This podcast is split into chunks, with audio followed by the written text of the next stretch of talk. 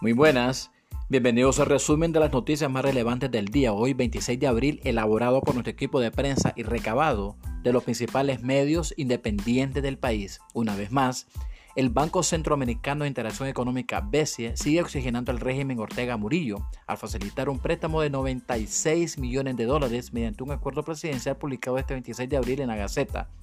donde Daniel Ortega autorizó al viceministro de Hacienda y Crédito Público Braulio Gallardo Palavicini a suscribir dicho préstamo que será utilizado para confinanciar el proyecto Fortalecimiento de la capacidad de atención a la red del servicio hospitalario en unidades de salud priorizadas, cuyo organismo ejecutor será el MINSA. Y si de enero hablamos, más de 60 millones de córdobas le han asignado del presupuesto de la República a la actividad del Gran Canal, de que los diputados de la Asamblea Nacional hace 12 años crearon dicha entidad del canal interoceánico que entre otras cosas supuestamente fiscalizaría la construcción y operación del canal y garantizaría que siempre estuviese abierto el tránsito de naves, que sin conocerse en qué se invierten estos recursos, pues a pesar de que en el 2014 colocaron la primera piedra y aseguraron que en el 2021 comenzaría a operar,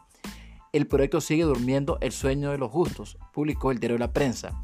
Y este 24 de abril la Fiscalía, que se ha convertido en uno de los principales tentáculos de la dictadura nicaragüense, acusó a la opositora Brenda Lee Valdelomar, sin especificar delito alguno. Según 100% Noticias, con Brenda Lee Valdelomar, la justicia sandinista está practicando el mismo modus operandi con los demás presos políticos, en que los acusan en los juzgados, pero no le señalan un delito específico, pero sí especifican que la víctima es la sociedad nicaragüense y el Estado de la República de Nicaragua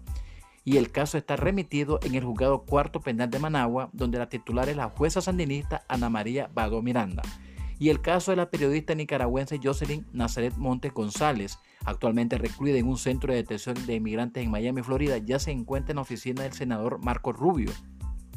quien gestionará para que Montes González enfrente en libertad un proceso de deportación que las autoridades estadounidenses han abierto en su contra. Así lo informó el director de la Defensoría Nicaragüense de Derechos Humanos USA,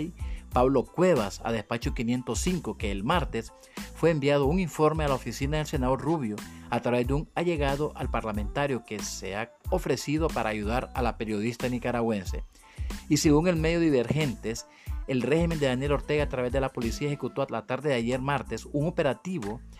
en los apartamentos Amazonia, ubicado en el reparto San Juan de Managua, para obligar a los inquilinos que todavía permanecen en el complejo que abandonen el lugar. Es una orden que vino desde arriba. La orientación es ejecutar un operativo tranquilo, para nada violento y que se desarrolle sin provocar un gran escándalo en la zona, explicó a Divergentes una fuente de la Procuraduría General de la República que habló bajo condición de anonimato.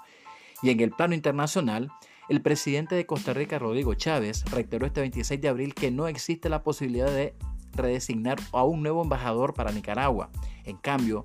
afirmó que continuará manteniendo a Óscar Solís Rangel como encargado de negocios del consulado costarricense en Nicaragua. Esto ha sido todo por hoy. Los escuchamos mañana.